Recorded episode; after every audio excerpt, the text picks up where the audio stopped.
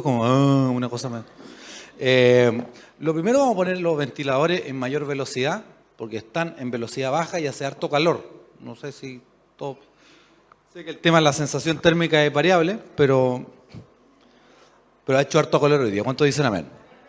También vamos a bajar las cortinas porque a mí me gusta más como, no sé, eso es de maña mía, no es que, hoy así dice el Señor, eso es el grupo, no. Eh, hoy día les traigo algo sencillo y es culto de oración, pero era un cuarto para las nueve y todavía no partían con la oración, entonces eh, eh, vamos a ir, qué bueno, porque yo traía algo bien sintético y al punto. ¿Cuántos dicen un amén fuerte a eso?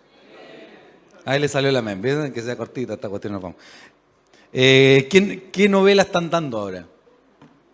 Ninguna. Ay, qué, qué, gente más consagrada, qué varones más consagrados. Está Moisés, ¿no? Sí. Ahí está Moisés, los diez mandamientos. Sí. Me sirve para nuestros fines. Así que vamos a orar brevemente por, el tema de la palabra. Esta camisa extraña el corte que tiene, entonces como que uno se la trata de poner más elegante, pero se sale, así que para no, parecer el mandolino, pero bueno.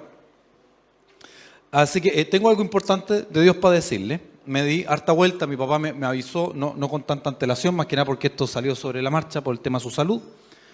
Em, y que yo creo que un tiempo para que se que detenga, recupere para hacer la hora. Yo estoy en eso, yo estoy aprendiendo y no es fácil. De ahí vamos a contar un testimonio, si me acuerdo.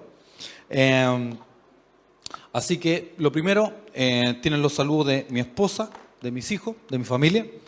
Eh, lo segundo, tienen los saludos míos Tercero, yo soy pastor porque yo, aparte de que Dios me llamó, porque yo nunca pensé en serlo, em, con toda honestidad, eh, yo creo que soy pastor porque yo le deseo lo mejor a la gente.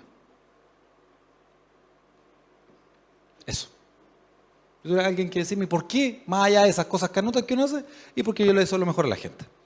Em, para aquellos que, no me conocen, em, mi nombre es Carlos Felipe Lastra, soy, no voy a hacer la presentación típica, que son muy pesadas, que yo les pido disculpas. Em, soy eh, psicólogo, soy psicoterapeuta, es decir, que atiendo a gente todos los días. Hoy día trabajé de las 8 hasta las 8, me consulta en la tarde.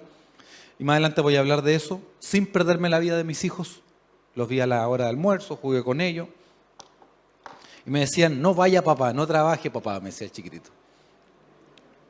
Em, y lo que tengo para decirle es lo siguiente, em, yo soy mucho de ocupar agenda y eh, la agenda, por ejemplo, esta me dice una cosa bien interesante, eh, me dice siempre en qué semana voy del año y también dice en una parte, en un apartado, cuántos días quedan del año. Y de 52 semanas vamos en la semana 50. Ahora, esto no es para que entre en pánico ni en shock y trate de hacer la dieta que no ha hecho en todo el año, ¿sí? Y trate de cumplir 300 metas en 24 horas. Lo que sí hoy día tengo para decirle es que hay gente que, y necesito que me ponga toda la atención posible, que va a orar por cosas que no le van a ocurrir. No, pero si la Biblia dice, no, si la Biblia dice muchas cosas. Pero hay que verlo en contexto y en lo global. Eh, hay gente que va a pedir cosas y que incluso las puede perder. si no hace lo que vamos a ver a continuación. Porque hay gente que no se le dan las cosas por múltiples razones y hay otras personas que Dios le da cosas y las pierden en el camino. Gente que Dios le restaura la salud y se la echa a perder en el camino. Hay gente que lo único que quiere es tener un hijo. Tiene dificultades para tener un hijo. Dios le da ese hijo y pareciera ser que se esforzaron en ser los peores padres posibles así, así y así. Pero hoy día vamos a ver una clave bíblica con ejemplos de gente incluso que no, no es cristiana, pero tiene este principio, porque los principios de Dios son principios para todo el mundo. ¿Cuántos dicen amén a eso? Me explico, no hay gravedad para cristianos y gravedad para mundanos. No, yo voy a salir ahora caminando por aquí y voy a volar porque eh, no sé, gravedad para cristianos. Y Dios hizo cosas sobrenaturales, pero siempre con propósito. No hizo cosas sobrenaturales con el fin de hacer un show de circo. Entonces vamos a orar brevemente y eh, hoy día, como siempre, usted me pone el desafío de ser breve, cosa que creo que es buena. Así que Dios te damos gracias por estar acá. Y mientras Dios, yo te pido, Padre Santo, que tú eh, en este año de sorpresas, eh, em, en que he pasado tantas cosas en tantos niveles políticos, deportivos, etcétera, Te pido que mandes a alguien que me traiga agua, Señor, y alguien que me traiga un té de todo corazón. Junto con eso, Dios, y aparte de las bromas, bendigo a toda la gente que está acá. Tú tienes planes y propósitos para ellos. Tú tienes planes de bien y no de mal, para darle futuro y darle una esperanza. Yo te pido que esos planes se cumplan hoy día, en el nombre del Padre, del Hijo y del Espíritu Santo. Amén y amén. Dale un aplauso, Señor, fuerte. Por ahí sí.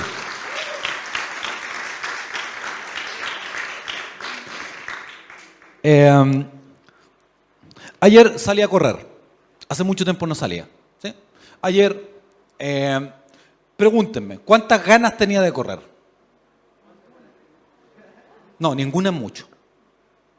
Me arrastré en la mañana, eh, yo me tomo los lunes porque hasta que me di cuenta Dios me reveló que yo los, domingos, o sea, los fines de semana para uno que es pastor uno trabaja. Entonces yo, y que afortunadamente puedo hacerlo, eh, yo me trato, entre comillas, de tomar los lunes.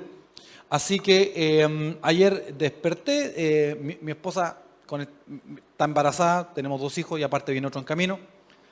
Y sí tengo televisor para algunos que, mal, andan hablando cosas por ahí, sí, sí tengo televisor mal pensados. entonces, em, con este tema del embarazo está, me dijo, Carlos, por favor te pido como favor de que eh, la niña que tiene que ir a su jardín, tú la prepares. una cosa es preparar a un niño y otra cosa es preparar a una niñita se me queda esto, se me queda mi cartera, porque ella es muy producida. Entonces, produciendo una pequeña diva de 5 años en la mañana para mandarla a su jardín, voy, me quedo desocupado y yo trato de tener cierto esquema del día. Voy, reviso mis cuentas, leo un devocional que tengo que me llega por, eh, mail todos los días, leo una palabra profética todos los días. Y después dije, yo me puse como meta en mi agenda, iba a salir a correr y voy a salir a correr. Mi esposa me dice, sí, Carlos, lo que sucede es que tienes que hacer trámites después y vas a tener que salir con nuestro hijo más chico. Una cosa es ir al banco y otra cosa es ir al banco con un niño chico. ¿Qué dice? Soy, soy patrulla de cachorros, soy Mickey Mouse, y dependiendo del personaje corre por pasillos distintos. Entonces, em, tenía un tiempo acotado. Siempre, no sé si le pasará a todos los hombres casados, pero como que el ejercicio no es un derecho, es un privilegio. ¿Sí? Es como casi eh, una salida dominguera para los presos. apúrate ya. Salí y a correr media hora, me extendí, corrí una hora. Eh, cosa que eh, a uno lo deja bien contento, pero me sentí mucho mejor después de que terminé de hacerlo que al principio, porque no tenía ninguna gana. Lo hice porque era necesario, no lo hice porque tuviera ganas. Ahora mira, bueno, pero ¿por qué? Si usted es un gallo joven, sé que está mediana, bastante saludable, usted tiene pinta que va a vivir 120 años, pero va a parecer de 60.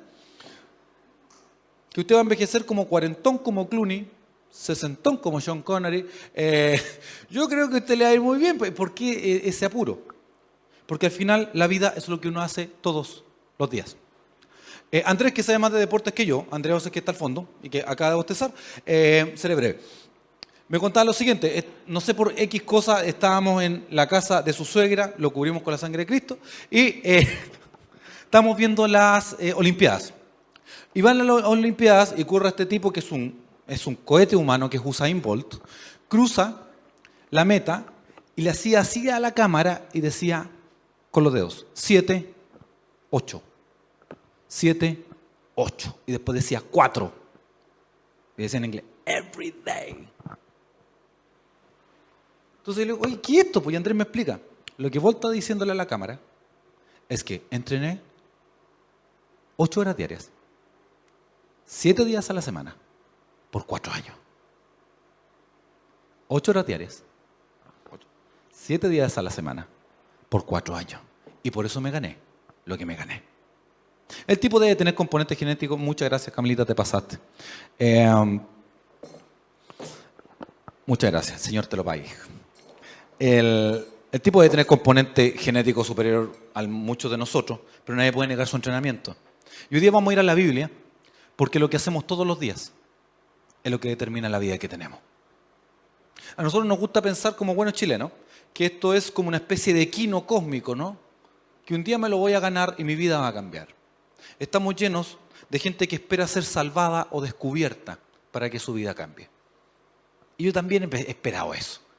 Que alguien venga y me diga, tú tienes cara, creo que en el Facebook se ha hecho de moda, ¿no? ¿Cómo estás bien? No, Carlos, yo sé que no estás bien. Toma un auto nuevo. Esas son las cuestiones que uno piensa. El casino lucra de eso.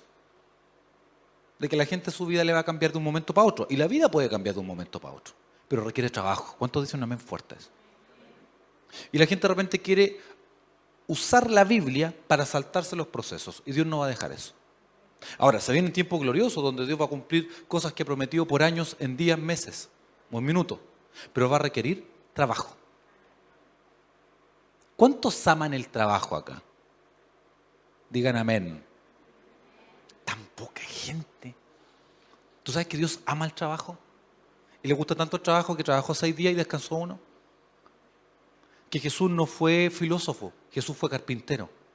Que una pegadura. Es bonito trabajar. Los países protestantes les encanta trabajar, por eso son países prósperos. Y ser protestante es ser evangélico. Son países que aman la pega y la pega bien hecha. ¿sí? ¿Cuánto dicen amén? Ahora, si tiene una pega que no le gusta, vamos a trabajar eso otro día. Vamos a ir al Salmo 90, 12. Hoy día vamos a hablar también de los Beatles. Y vamos a hablar de otras cosas más. ¿sí? Les prometo que tengo un punto. El versículo, como yo predico hoy día, no tengo data, no tengo quien saque foto. Y todas esas cosas que son para eh, la gente que predica en horario estelar. Para el escenario chico del Lola Palusa, que en este caso estamos acá, eh, vamos a tener que leer nuestra Biblia a la antigua. Si alguien no tiene, le pido que comparta con el de al lado o lo busque en su Biblia digital. Salmo 90, 12. Este salmo tiene, repito, Salmo 90, 12. Parece bingo eso, pero Salmo 90, 12. En el Salmo 90, 12, que tiene una cosa bien interesante, lo primero es que no es un salmo de David, es un salmo de Moisés. Una cosa que ya es interesante.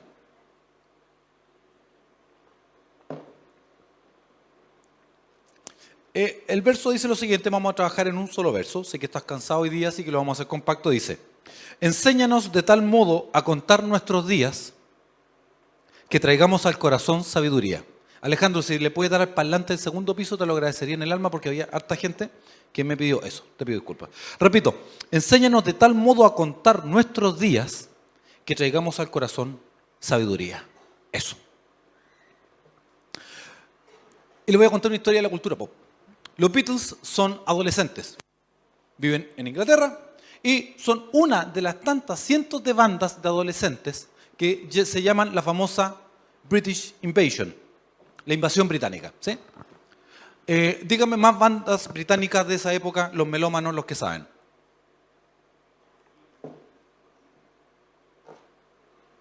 Ya los Rolling, sí, los Rolling siguen hasta el día de hoy, pero muchos dicen que no se igualan a los Beatles. Otras bandas, por ejemplo, están los Kings, ¿sí? The Animals, eh, The Stooges, no, eso, eran gringos, em, los que escribieron She's, She's Not There, no me acuerdo cómo se llaman. Pero había un montón de bandas británicas, de la misma época de los Beatles. Los Beatles son adolescentes, no tienen dónde tocar, y su agente le dice, mira, aquí no hay mucho donde tocar, el Liverpool, Londres está saturado por las bandas locales, así que yo les tengo un, un trato para ir a tocar a Europa, para tocar en Hamburgo, en Alemania. Suena súper bien, ellos son adolescentes, son muchachos. Bueno, la historia dice lo siguiente, que eh, donde los manda a tocar, eh, el, el manager dice que es un restaurante, pero no es un restaurante, es un cabaret. Falsifican los papeles de algunos de los integrantes.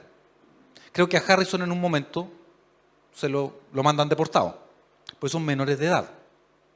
Pero el tema no es el tema moral de la enseñanza, el tema es lo siguiente. Los Beatles tienen que tocar ocho horas diarias seguidas, sin breaks, sin contar los ensayos. Se van por todas las vacaciones de invierno y todas las vacaciones de verano, lo que significa que se pasan dos meses tocando de domingo a domingo, ocho horas diarias. Em, Lennon, y entre ellos, que son muchachos, inventan el sistema de los solos de instrumentales para que los otros músicos descansen y se masajeen las manos. Como Paul McCartney. McCartney decía que comían arriba del escenario. Ocho horas diarias. ¿Cuál es la moraleja de la historia? Eh, crecen, son casi veinteañeros, van a tocar a Estados Unidos y tocaron Em, si no me equivoco, la memoria me puede traicionar, en 21 días tocaron 19 conciertos, sin, tocar sin contar los shows televisivos. Muchos especialistas dicen lo siguiente, que los Beatles fueron los Beatles, no porque fueran los mejores. Los Beatles fueron los Beatles porque para cuando eran muchachos de 20 habían tocado más horas que la que muchas bandas profesionales van a tocar en toda su vida. Por lo tanto, para cuando los pilló la oportunidad, estaban listos. ¿Se acuerda? Ah, she loves you, yeah. Las canciones buenas, los Beatles. pero es que ellos eran satánicos. Mira, concretamente, los Beatles se descarrilan cuando conocen a Bob Dylan, paradójico, ¿no? Los mismos americanos satanizan a los Beatles, pero los Beatles quienes le enseñan las drogas fue Bob Dylan, que les dio a probar la marihuana en Estados Unidos. De ahí agarran las filosofías orientales y la vida y la historia es otra. Hay alguien que habló, y ustedes ya saben, más de alguno, un colega, psicólogo que en escatinavo, habló de la psicología de la experticia, lo tomó del deporte. Más de 10.000 horas te hacen experto en un tema. Moisés, que es un gran líder, tan gran líder es que le hicieron una novela, no es menor, da la siguiente clave. Pide, le pide a Dios más que bendición, más que cosas sobrenaturales que las tiene, más que liderazgo que lo tiene, más que una larga vida que la tuvo, le pide a Dios aprender a contar los días para que la vida no se le escape. ¡Wow! Que no se le pase la vida entre medio de los dedos. Es fin de año y todos estamos con esta cosa, las metas de, fin de año, ¿no? ¿Usted tiene meta o no? fin de año, yo las escribo, si las monitoreo a, mitad de año, las reviso. Siempre hay algo que queda en el tintero y algo que se cumple. Pero mucha gente siempre tiene tan, perdóneme, esas metas ridículas de fin de año. Quiero comer más sano, tomar más agua, hacer más ejercicio, cuestiones que ya para el, 2 de enero ya están tiradas. Hay algunas estadísticas que dicen que para la primera semana de enero, como un 70% ya ni se acuerda de las metas y no ha hecho nada por cumplirlas. ¿Para qué vamos a decir en marzo? Además, este es un país extraño, como dice mi, padre, que dice que eh, termina el Festival de Viña y como que todo vuelve a la normalidad, ¿no? Antes como que un tandeo entre medio, no, no, no pasa mucho. ¿Por qué te digo? Porque la gente quiere lograr un montón de cosas, pero no cuenta los días. Por eso salí a correr ayer. Por eso ayer llegué a mi casa, eh, hice un montón de cosas, cambié un neumático del auto que me salió la llanta, etc. yo le cuento estas cosas domésticas no porque no tenga quien contárselas. ¿eh? Yo cuento estas cosas domésticas para mostrar que Dios está incluso en las cuestiones más simples. Llego a la casa y mi señora porque mi señora yo no digo que no tenga áreas desordenadas de mi vida y soy un trabajo en progreso, pero tenía un mueble que a mí me tenía así con la vena. Yo entraba a la pieza y lo miraba, y el mueble me miraba de vuelta. Cremas mezcladas con remedio, el cosmetiquero del cosmetiquero para guardar el cosmetiquero dentro de otro cosmetiquero. No estoy mintiendo. No le cuenten, pero ayer le digo, ¿cuál de estos vas a conservar? Todos. Ah, ya, le respeté, pero pillé uno tirado.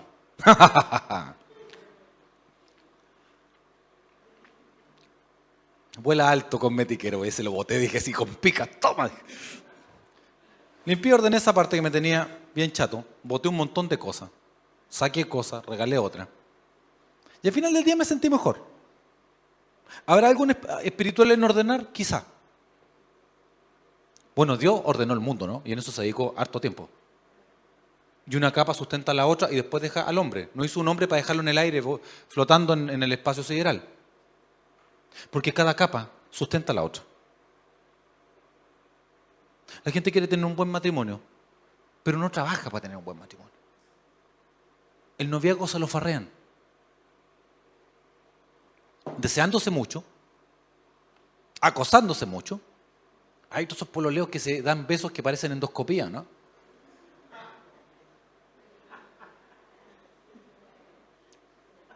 Uno, no sabe de qué, esa niña. Uno dice, una, o es una maniobra de resucitación, o qué le está haciendo esta pobre muchacha. Y siempre en los paraderos, como lugar oficial de los pololeos. No me digáis que alguien te está esperando en un paradero porque se está el problema. No, pastor, ya no, Dios me sano. Ya, sigamos. Son las cosas que uno hace todos los días. La gente quiere ser un buen profesional, pero no entrena Y hay mucho profesional charcha. Por el, en el Facebook anda dando vuelta una imagen buena que decía, si usted cree que un profesional es caro, espérese lo, caro, o sea, más caro sale un incompetente. Y caramba que es cierto.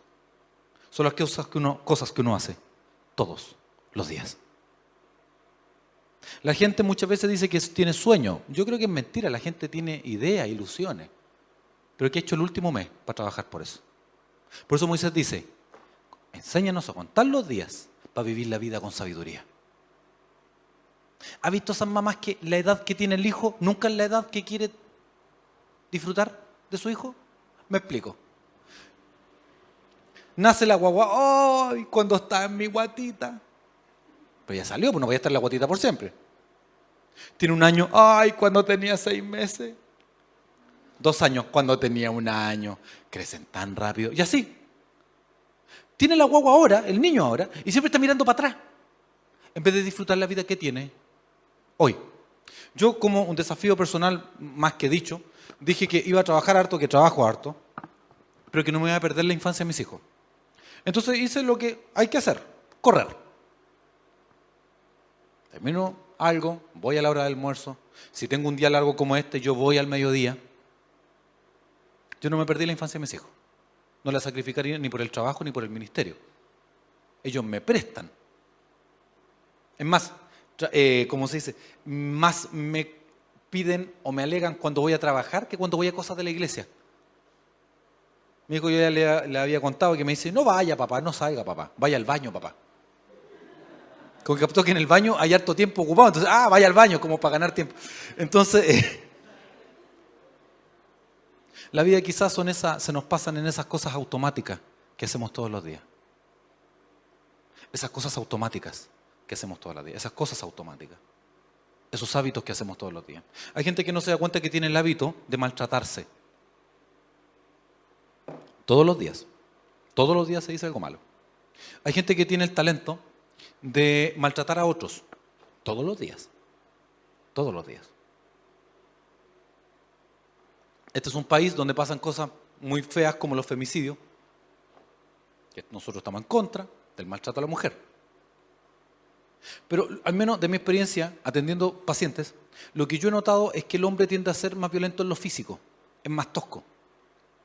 Pero también hay casos de hombres que sufren maltrato, y yo diría que la mayoría del maltrato es psicológico, y es muy duro ver a un tipo exitoso en la vida quebrado, llorando, porque todos los días le dijeron, has sido incapaz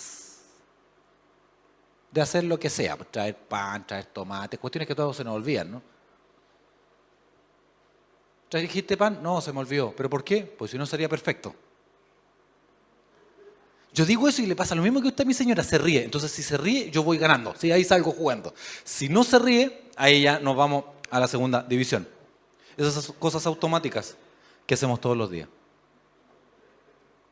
Un estudio de un tipo cristiano que es un capo, se llama Tom Reiner, se alió con la organización Billy Graham y le preguntaron a 2.000 personas, ¿por qué no va a la iglesia?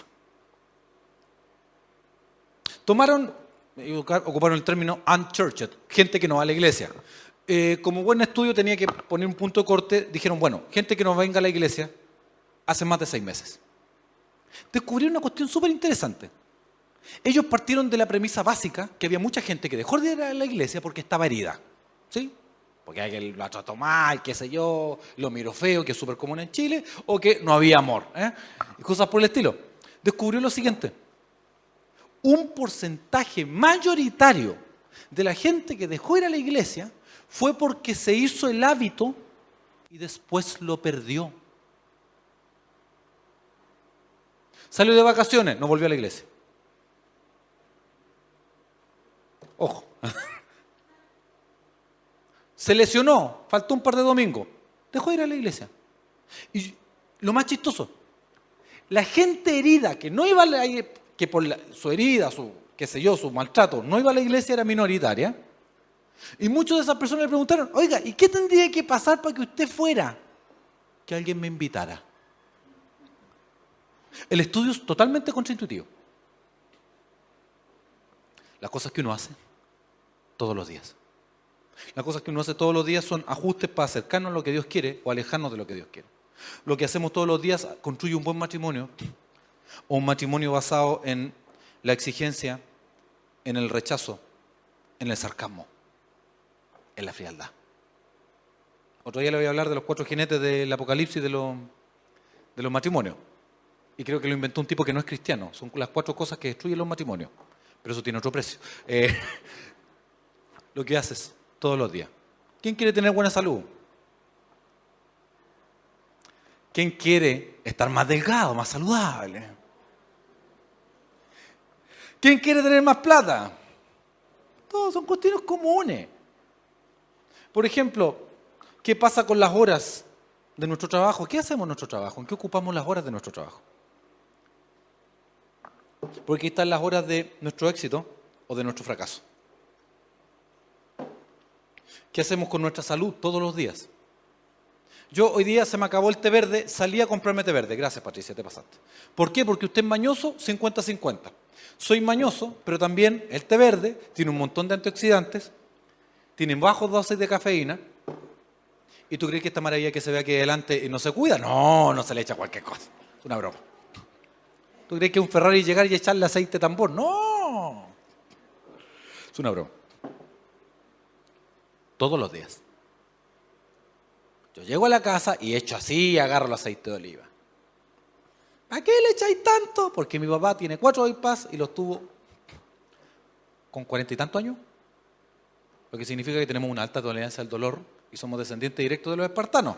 Aparte de eso, hay antecedentes cardíacos, entonces yo me cuido. Hace poco me hice exámenes, cosas que las mujeres, ustedes saben, los, hombres somos gallinas para eso, detectamos los exámenes. ¿sí?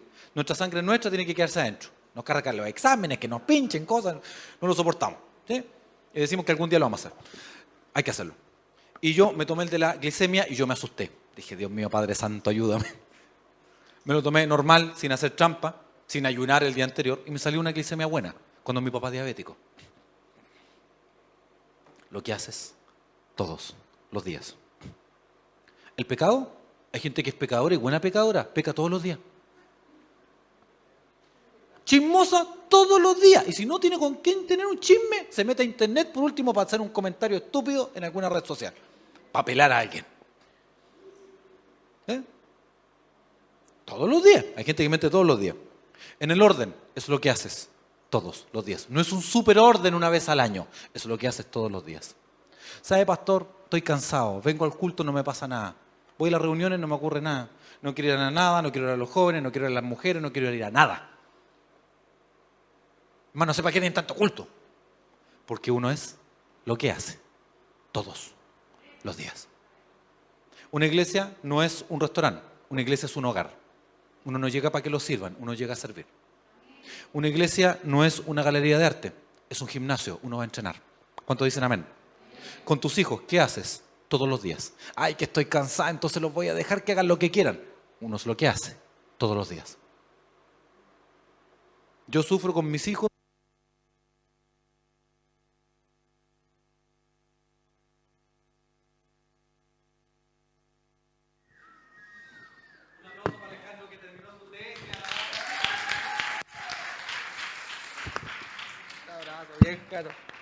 Esa tesis estaba más profetizada que la venía Señor. Yo te digo, no, dijo, hoy terminé la tesis, pastor. Yo dije, tate, se abrió el primer sello del Apocalipsis. Dije una cosa. Muy bien, Alejandro, muy bien. Pues si tú sabías que si no, íbamos a conversar en otros términos. Con tus amigos, yo les cuento brevemente, para tratar de ir redondeando. Yo me di cuenta en algún momento que no tenía muchos amigos y yo dije, es porque la gente es tonta y no está a mi nivel. Todos los seres humanos rellenamos, ¿no? Hasta que un día me di cuenta que era pésimo amigo. Pésimo amigo, pésimo que no saludaba a los cumpleaños, no iba a reuniones tontas para mí, que a mi juicio eran tontas o lateras.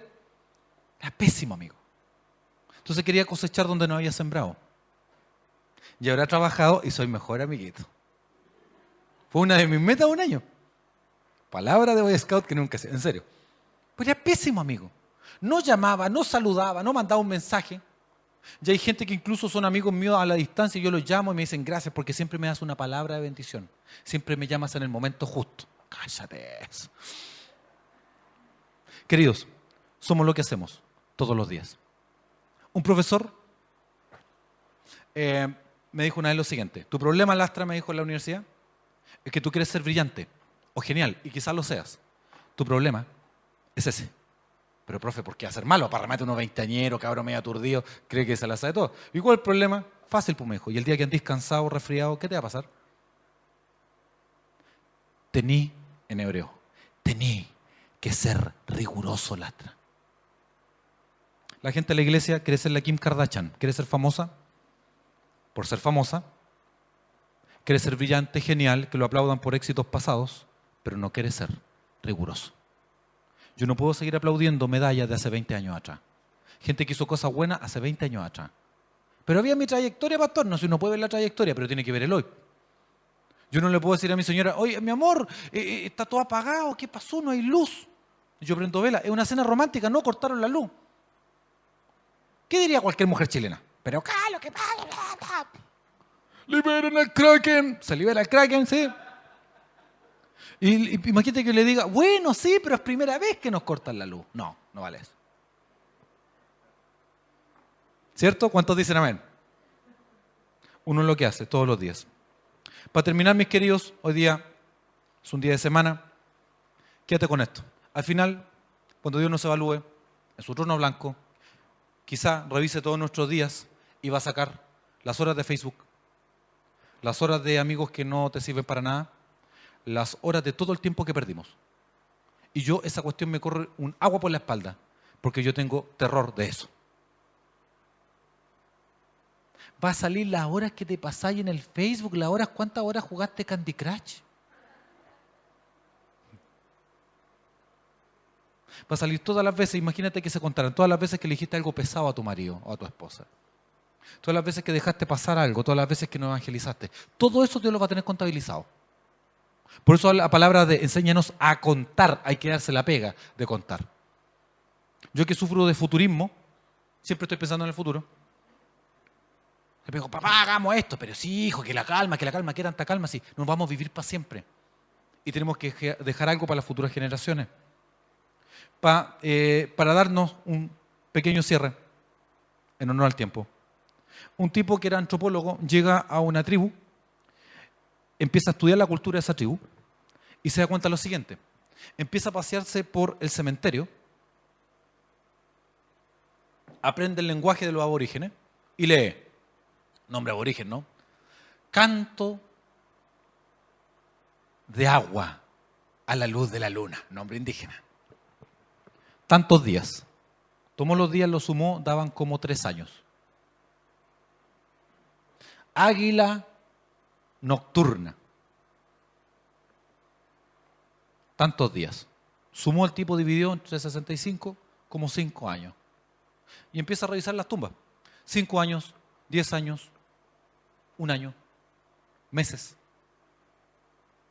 El que más tenía era 10, 15 años, wow. Uno raspaba a los 18. Entonces dijo, aquí tiene que haber una gran mortalidad infantil, ¿no? Quizá hubo una peste.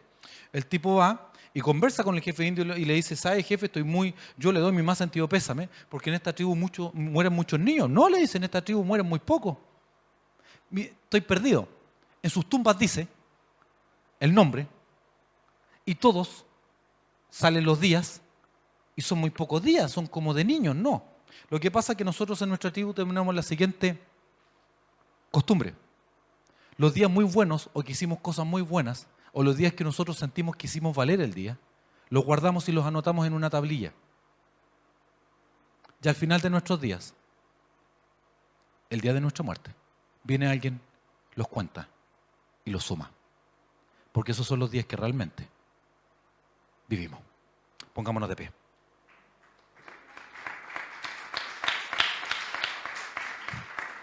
...33 minutos, me salió hasta bíblico. Cuenta tus días. Los jóvenes no van a ser jóvenes por siempre. ¿No les pasó que tenían 5 años y dijeron cuando en los 20 haré lo que quiera con mi vida? Y pasó la vida así y no te sentís tan distinto. Bueno, algunos tienen 20 y se comportan como de 5, pero eso es otra cosa. Algunos tienen 40 y se comportan como si tuvieran 5. Algunos pensaron que la vida era escribir un libro, ¿sí? tener un hijo plantar un árbol. Pero nadie les dijo que había que educar al hijo, editar el libro y cuidar el árbol. Dios nos mandó a tener un fruto y un fruto que permanece, no una buena temporada, no una buena época, es un fruto que permanece. Hay viñedos del Imperio Romano que todavía dan fruto todos los años. Del Imperio Romano. Y tienen fruto para dar todos los años. Que tu fruto permanezca, que tus días no pasen en vano. Que vivas tu vida con sabiduría. ¿Cuántos dicen amén?